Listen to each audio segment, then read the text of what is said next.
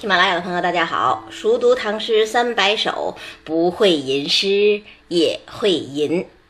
今天跟大家分享岑参的《走马川行》，奉送封大夫出师西征。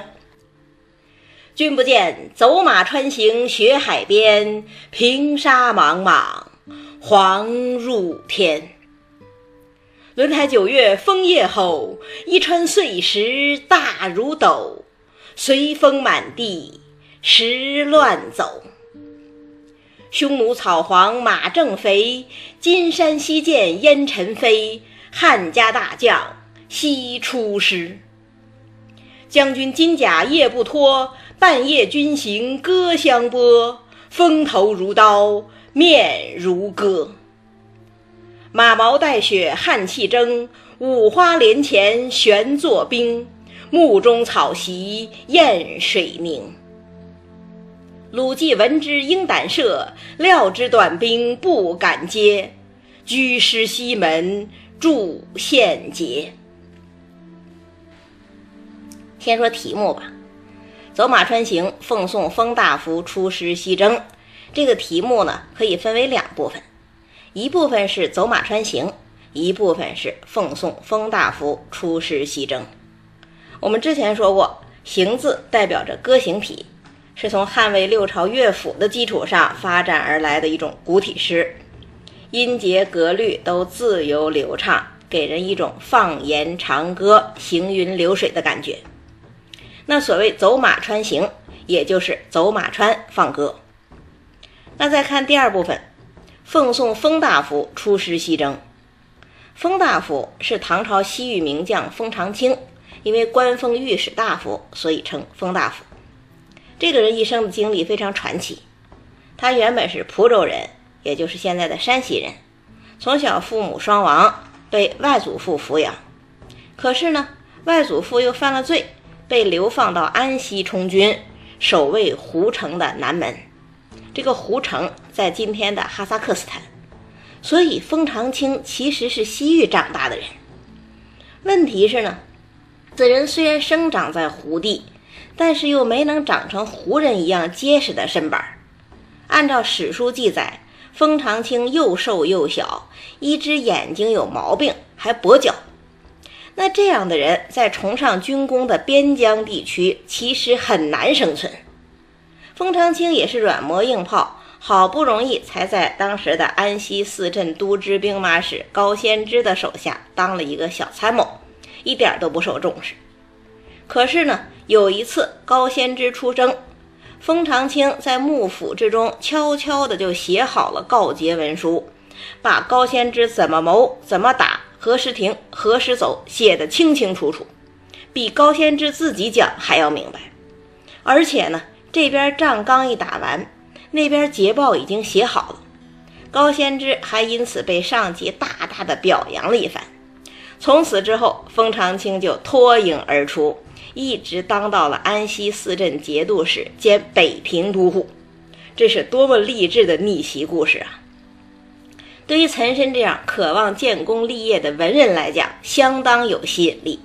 所以天宝十三载，岑参有机会进入封长清的幕府，给封长清当判官，真是有点粉丝见偶像的感觉，内心相当激动。情绪也非常的昂扬。那此刻，封长清要出师西征，作为下属的岑参写诗送行，这样的诗该怎么写呢？先看前两句：“君不见，走马川行雪海边，平沙莽莽，黄入天。”还记得李白的“君不见，黄河之水天上来，奔流到海不复怀嘛？一样的句式，只不过李白写的是滚滚黄河，而岑参写的是漫漫黄沙罢了。那走马川究竟在哪儿呢？一般认为，走马川又叫左漠河，也就是今天新疆的车尔臣河啊。那它的位置在塔里木盆地南边，而雪海呢，则在天山主峰与伊克塞湖之间，因为常年积雪，所以叫雪海。可是我们说完这个两个地方，问题也就出来了。车尔臣河在塔里木盆地南边，天山在塔里木盆地北边，雪海当然更靠北。这样一来，走马川和雪海之间的距离差不多有一千公里。无论如何，也不能说沿着走马川走到雪海边。既然如此，走马川行雪海边应该怎么理解呢？有两种可能。第一种，这句诗讲的是一个相当广阔的空间范围，从天山以北的雪海，一直到天山以南的走马川。这其实也就是封大夫纵横驰骋的千里疆场。事实上，这次封长清西征的目的地差不多就在左漠河附近。所谓“走马川行雪海边”，那大概就是朝着走马川走在雪海边。这就好比“城阙辅三秦，烽烟望五津”啊，涵盖了封大夫从出发地到目的地的广袤空间。这是一种解释。那还有一种解释，说走马川并不是左漠河，而是雪海旁边的一条河沟，或者就是一道平川。那这样一来，走马川行雪海边，就是走马川蜿蜒在雪海的旁边。到底哪个对呢？我个人其实倾向于第二种，因为下面还有一句“一川碎石大如斗”，很显然，这应该是诗人眼中的实景呈现，而不是遥想千里之外。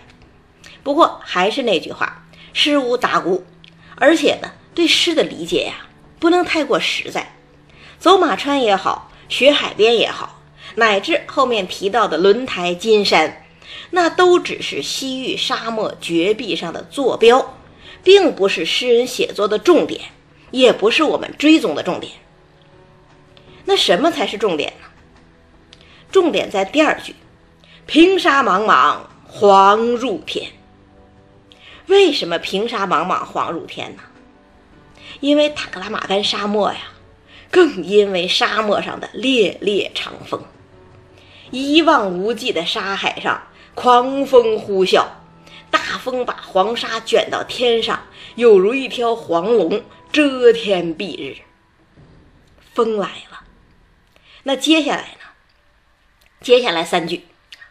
轮台九月风夜吼，一川碎石大如斗，随风满地石乱走。这是从白天写到夜晚，从风色写到风声，从天上写到地下了。深秋之夜呀，颜色已经看不到了。这个时候，声音登场了。什么样的声音呢？轮台九月风夜吼。一个“吼”字，何等狂暴，何等惊心动魄呀！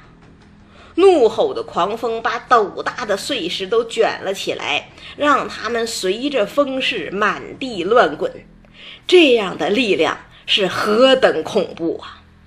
天上平沙茫茫，地下飞沙走石，这不是大漠孤烟直，长河落日圆那样的宁静的风景画。这是一个狰狞的、能够吃人的沙漠。那最酷烈的环境也长养了最凶恶的敌人呐。接下来三句，敌人登场了：匈奴草黄马正肥，金山西见烟尘飞。汉家大将西出师。这里的匈奴显然是范称啊。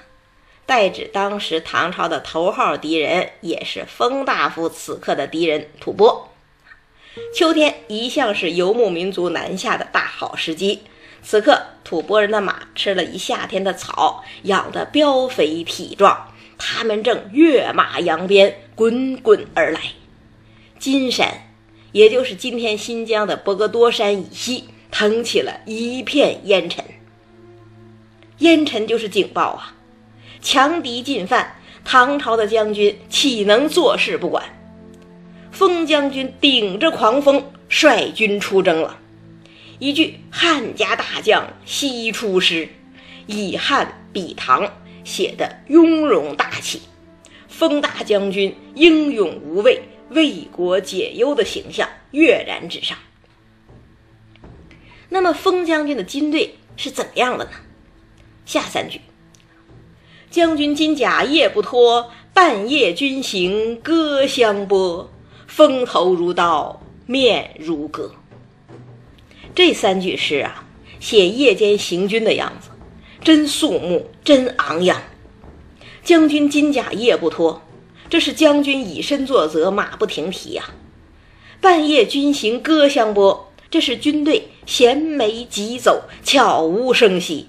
只听见兵器相互碰撞发出的轻微声响，这是何等严整的军容啊！那写到这儿，再补一句“风头如刀，面如革”，既呼应了前面对大风的描写，又凸显出将士们的坚韧与顽强，真是绘声绘色，让人如临其境。这还不够，更神奇的还在后面。看下三句：“马毛带雪汗气蒸，五花连前悬作冰。目中草席燕水凝。”这是从人写到马了呀。还记得岑参的另一首诗《白雪歌送武判官归京》吗？劈头一句就是“北风卷地白草折，胡天八月鸡飞雪”。那此时已是九月。是不是片片飞雪又从天而降，落在了马背上呢？个人觉得啊，不能这么理解。所谓马毛带雪，应该是说战马驰骋，汗水蒸腾。可是呢，天又那么冷，汗刚一出来就结成了霜，看起来就像雪一样。我们小的时候，冬天骑自行车上学就是这个样子，从自行车上下来。眉毛和头发都带一层霜，那换到马身上，不就是马毛带雪，汗气蒸吗？那五花连钱悬作冰呢？所谓五花连钱呢，是指把马的鬃毛剪出五个花瓣儿啊，这也是宝马的代名词。李白不是讲过“五花马，千金裘，呼儿讲出换美酒”吗？就是经过这样反复的冷热交替，很快。马的鬃毛上就结成了一层冰壳。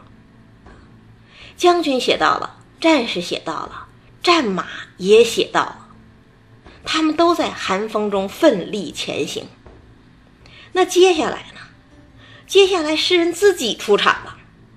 幕中草席燕水凝。原来不光是行军的人，身在幕府的人也没闲着，他正在起草檄文呢。可是天太冷了，连砚台里的墨都冻住了。前方行军固然辛苦，后方的幕府也不容易，人也罢，马也罢，都在寒风中受苦。但是大家注意到没有？整首诗却看不出一丝苦涩，相反，艰苦卓绝的环境正反衬着这支军队精神的昂扬，真是一支铁军呐！那这样一来，最后三句也就顺理成章了。鲁季闻之应胆慑，料知短兵不敢接，居士西门助献捷。这样英勇的军队出师，敌人当然会闻风丧胆，落荒而逃。所以，我就在幕府所在地的居师西门遥遥祝望。等待着将军您胜利的捷报吧。写到打仗没有？完全没有，只写了出师就戛然而止，结得干净利落。但是呢，因为把军队的精气神都写足了，所以谁都不怀疑胜利一定属于这支军队。那通篇看下来，这首诗好在哪儿？最大的好处啊！一个是写景奇特，一个是音调铿锵。你看“一川碎石大如斗，随风满地石乱走”，谁不觉得毛骨悚然呢？看到“马毛带雪汗气蒸，五花连钱悬作冰”，谁不觉得不可思议呀？可是你仔细推敲，又会觉得确实如此，进而会产生一种身临其境之感。这就是所谓的奇而入理。那再说音调铿锵，这首诗最独特的地方，莫过于前两句之后就是三句一小节，三句一转韵，而在每一个小节之内，则是句句都押韵。这样一来，节奏就特别的铿锵，声调也特别的激越。你只要把它读出来，就好像听着进行曲，踩着行军的鼓点一般，自然而然的被诗人的情绪带动。那岑参为什么能写出这样的诗来？其实有两个原因最重要。第一个原因是他真的见过这么神奇的景色。岑参两次远赴西北边陲，随着军队一路走到中亚，他见过太多别人没见过的景象，所以他的边塞是真的边塞，是活的边塞，不是想出来的边塞。所以他的边塞有一种特别的真切的感觉，啊，让你觉得这个地方确实和内地不一样。它不是小桥流水的江南啊，不是平林漠漠的中原，它就是一个神奇的边疆。这是一个原因。另外一个原因，岑参的性格呀，真像一个年轻人。他永远那么好奇，看到狂风也好。大雪也好，第一反应不是恐惧，而是兴奋！这是一种难得的素质，尤其成年之后，很难有人再具有这样的精神了。可是岑参一直都有，那也正是这样的眼界和这样的心情，让他写出了唐朝最为奇丽豪迈的边塞诗。这首《走马川行》奉送封大夫出师西征，和另一首《白雪歌》送武判官归京，一个写雪，一个写风，鬼斧神工，堪称双璧。再读一遍：君不见，走马川行雪海边，平沙莽莽，黄入天。轮台九月风夜后，一川碎石大如斗。随风满地石乱走，匈奴草黄马正肥，金山西见烟尘飞。汉家大将西出师，将军金甲夜不脱，半夜军行歌相拨。风头如刀，面如割，马毛带雪汗气蒸，五花连前悬作冰。目中草席燕水凝。鲁季闻之应胆慑，料知短兵不敢接，居师西门筑献捷。